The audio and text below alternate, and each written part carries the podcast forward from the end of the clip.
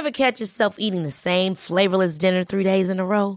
Dreaming of something better? Well, HelloFresh is your guilt-free dream come true, baby. It's me, Kiki Palmer. Let's wake up those taste buds with hot, juicy pecan-crusted chicken or garlic butter shrimp scampi. Mm. Hello Fresh.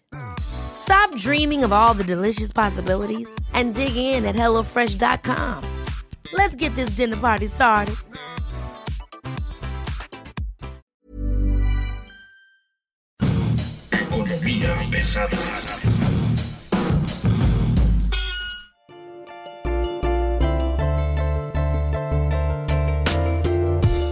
¿Cómo están ustedes? Bienvenidos, buen día. Esto es Economía Pesada. Hoy estamos haciendo una revisión de los procesos que México va a enfrentar en la próxima época de revisión de calificaciones y una cosa que se llama grado de inversión que para los neoliberales que hacen préstamos internacionales es una cosa muy importante. Mi nombre es Luis Carriles, arroba Luis Carrujos y estoy aquí con Mario a la vez. Mario, ¿cómo estás? Muy buen día. Muy buen día, Luis Carriles. El tema de las calificaciones siempre será algo a lo que ponerle atención, pero pues también hay otros temas bastante interesantes como la inflación. Estamos hablando hoy justamente de que se ha iniciado a partir de, digamos, este último mes, se ha iniciado esta época de cacería de las calificadoras, donde empiezan a hacer una revisión de todos los grados de inversión de todos los países. En ese sentido, me parece que hay que poner mucha atención en lo que está ocurriendo en México por varias razones, entre otras, que bueno, justamente vamos saliendo del tema de la incertidumbre derivada de la ley de la industria eléctrica, que está abriéndose un debate legal, digamos, para darle marcha atrás desde la Suprema Corte y mientras pues, se empieza a planear desde el gobierno de la 4T una nueva ley de hidrocarburos que también daría marcha atrás a la apertura realizada en el gobierno de Enrique Peña Nieto. Eso es por un lado. Y bueno, también no, no podemos dejar de mencionar que en este momento se enfrentan varios problemas en la economía mexicana porque uno de ellos, que me parece el más interesante, es lo que ha ocurrido con el índice nacional de precios al consumidor, que en la primera quincena de marzo tuvo un crecimiento de 4.12% respecto al mismo periodo del año anterior. Estamos hablando de que esta es la quincena más cara desde el año 2014, por ejemplo, ¿no? O sea, estamos ya en niveles muy altos y la presión inflacionaria es muy importante. Bueno, a ver, vamos a retomar un poquito la idea de las calificadoras, porque en términos soberanos, es decir, eh, las calificadoras como ven a México como país, como pagador, pues todavía no es tan grave la situación. De nuevo, quien tiene la peor calificación sobre México es Fitch, Vamos a ver qué es lo que pasa en el corto plazo y a ver si no le terminan cancelando el contrato también a Fitch en el tema soberano, porque Fitch tiene la calificación de México apenas un escalón arriba por el grado de inversión, mientras que Standard Poor's y Moody's la tienen dos escalones por arriba. Es muy probable que Moody's también recorte la nota soberana de México, aunque ya desde septiembre del año pasado nos habían dicho que era poco probable que perdiera el rango, el grado de inversión. Entonces se viene un mes complicado sobre todo porque, pues le comentábamos en el episodio anterior, que Pemex le va a pedir al gobierno federal que salga en su lugar a pedir dinero prestado para dárselo a Pemex. Entonces aquí vamos a ver qué es lo que ocurre con toda la incertidumbre que se ha generado alrededor de la economía mexicana a partir de todas las cosas que han ocurrido en los últimos meses y que cada vez está poniendo un panorama más oscuro casi tan oscuro como el combustóleo que queman en Tula, Luis Carriles. En el tema inflacionario, dicen por ahí que se va a poner peor.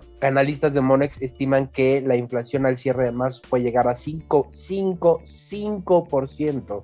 Luis Carriles, estaríamos regresando casi a los niveles que se desataron cuando el gobierno anterior decidió liberalizar los precios de la gasolina y que la inflación se salió de control durante unos seis meses. Ahorita ya está fuera del rango de México y pues eh, según Monex tardaría hasta tres meses en regresar a su nivel objetivo que es entre 2 y 4%. Si se acuerdan también del capítulo anterior le hablábamos del de, eh, precio del gas, de la gasolina, de la tortilla, del huevo, del frijol, todos estos factores fueron los que presionaron al alza la inflación en la primera mitad de marzo y los que van a seguir presionando son la gasolina y el gas LP. El Banco de México dice que es un efecto aritmético.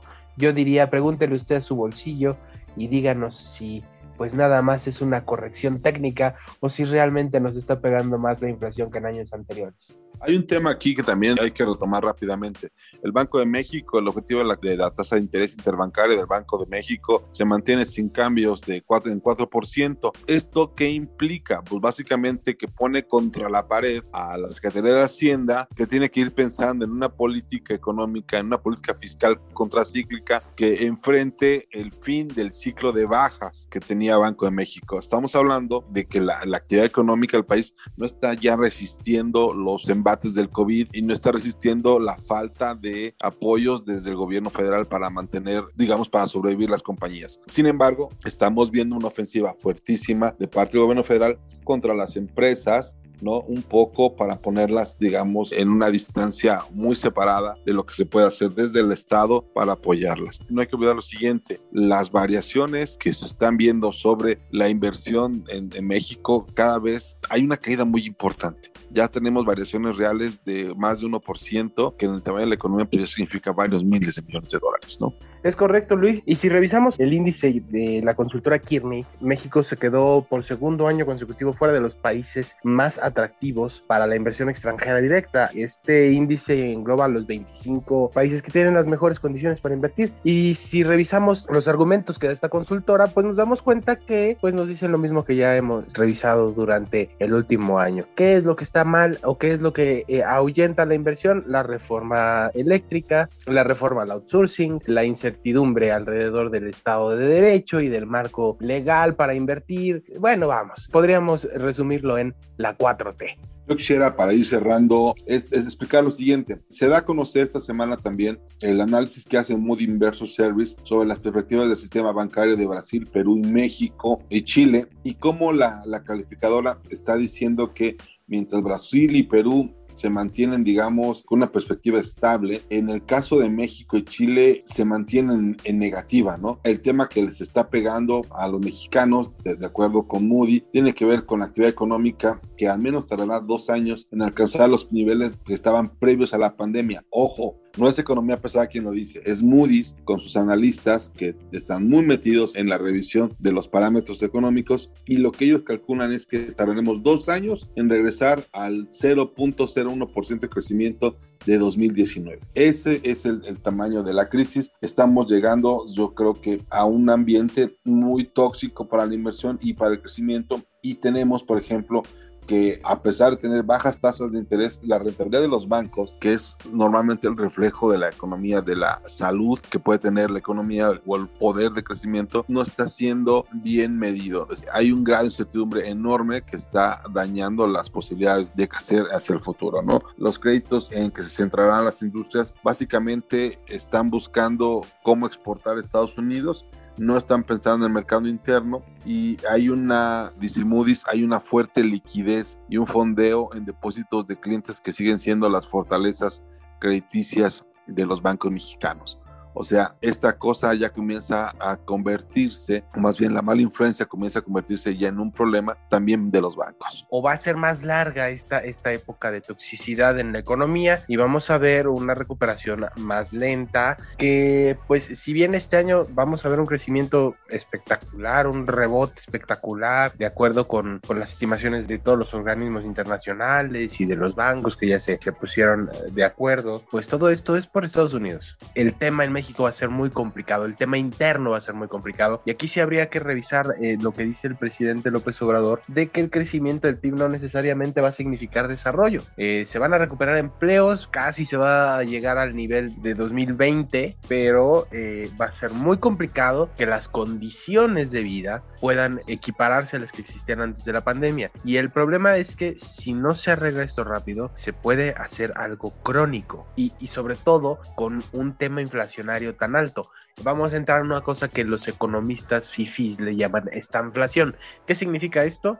Un estancamiento económico y una inflación muy alta. Esperemos que no, pero estaríamos regresando a eh, situaciones similares a las que ocurrían a principios de los 90, en los que la economía crecía muy poquito y teníamos tasas infla inflacionarias eh, exorbitantes. Afortunadamente hoy tenemos la autonomía del Banco de México que permite que la política monetaria ayude a, a, a mitigar, a que no sea tan fuerte el impacto inflacionario, pero como le comentaba hace un rato, pregúntele a sus bolsillos si es que pues no está está bastante más complicado este año que el anterior. Y finalmente, Luis Carriles, ¿qué crees que pase con la ley de la industria eléctrica? Ya la Secretaría de Energía publicó en el diario oficial de la Federación la suspensión de la reforma eléctrica que le duró 15 días, digamos, en vigencia, sin contar que pues a los dos días eh, los jueces le otorgaron la primera suspensión eh, temporal al sector privado. Deja explicar de una manera simple y sencilla. El pasado viernes el presidente Andrés Manuel López Obrador advirtió que va a llegar hasta las últimas consecuencias para que le aprueben la ley eléctrica. Lo que él dice es que en este momento le conviene esta reforma más a una empresa como Iberdrola que a la CFE y que si no que esto no se acaba con la suspensión definitiva, pero si define finalmente la Corte que es inconstitucional, lo que van a hacer van por una reforma constitucional. No le alcanzan los votos, no lo sabemos, pero en este momento no, lo que tenemos muy claro es que el plan del gobierno es enfrentar a las empresas en el terreno jurídico, no sé con qué estrategia, pero estamos en plena época electoral con un bajo nivel de vacunación, con un problema fuerte derivado en las empresas y con un escenario que poco a poco se va complicando. Me da la impresión de que en este momento en la fotografía de corto plazo, el escenario donde Banco de México decide no recortar más las tasas le complica más la toma de decisiones a la Secretaría de Hacienda sobre lo que podría él implementar una política fiscal, digamos, que permita no recuperar los niveles prepandémicos, sino simplemente mantenerlos. Ojo con eso, estamos hablando de que eh, se enfrenta en este momento el periodo más largo, el periodo más largo de crisis económica. Ni en el FOBAPROA, con toda la crisis que se derivó en 1994-1995, se tuvieron tantos trimestres a la baja como en este momento. Luis Carriles, también por ahí traíamos una amenaza, un amago, un este, ¿cómo llamarlo? Ley de hidrocarburos. Sí, la, ley, la propuesta de ley de hidrocarburos que viene desde el gobierno federal y que implicaría un poco convertir a México en 1976 con petróleos mexicanos como entidad dominante en el mercado petrolero. Básicamente la idea es que se pueda, o más bien que se haga una gran empresa petrolera que controle desde exploración y producción hasta la distribución y comercialización de petrolíferos. De nueva cuenta es regresar a hace 40 años. A ver, ¿me estás diciendo que el presidente López Obrador quiere desarmar la reforma energética a través de sus leyes secundarias? Justamente ese es parte del proceso que se está llevando a cabo en este momento. Los borradores que sabemos existen dentro de la Secretaría de Energía, la Presidencia de la República y el Senado de la República son una recuperación del papel preponderante que tuvo en los 70s, 80s petróleos mexicanos en la economía mexicana. Y bueno, ya para terminar, déjeme comentar lo siguiente. La crisis de, de Ernesto Cedillo Ponce de León, derivada en el efecto tequila, fue del primer trimestre de 1995 al último trimestre de 1995, en la crisis de López Portillo, esto empezó en 1982, en el tercer trimestre y acabó en el cuarto trimestre de 1984, eh, la crisis de Felipe Calderón, que es digamos la última, la más reciente, empezó en abril de 2008 y terminó en abril de 2009. Entonces, me parece que en este momento tenemos un periodo mucho más largo mucho más profundo con Andrés Manuel López Obrador, porque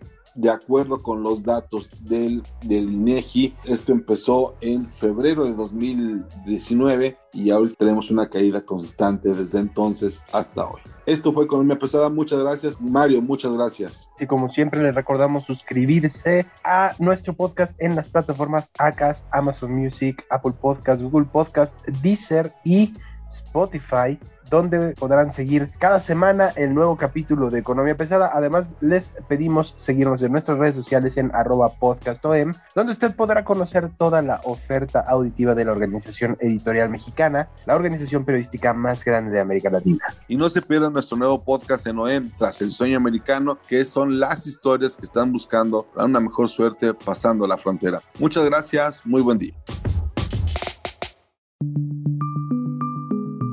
Es una producción de la Organización Editorial Mexicana.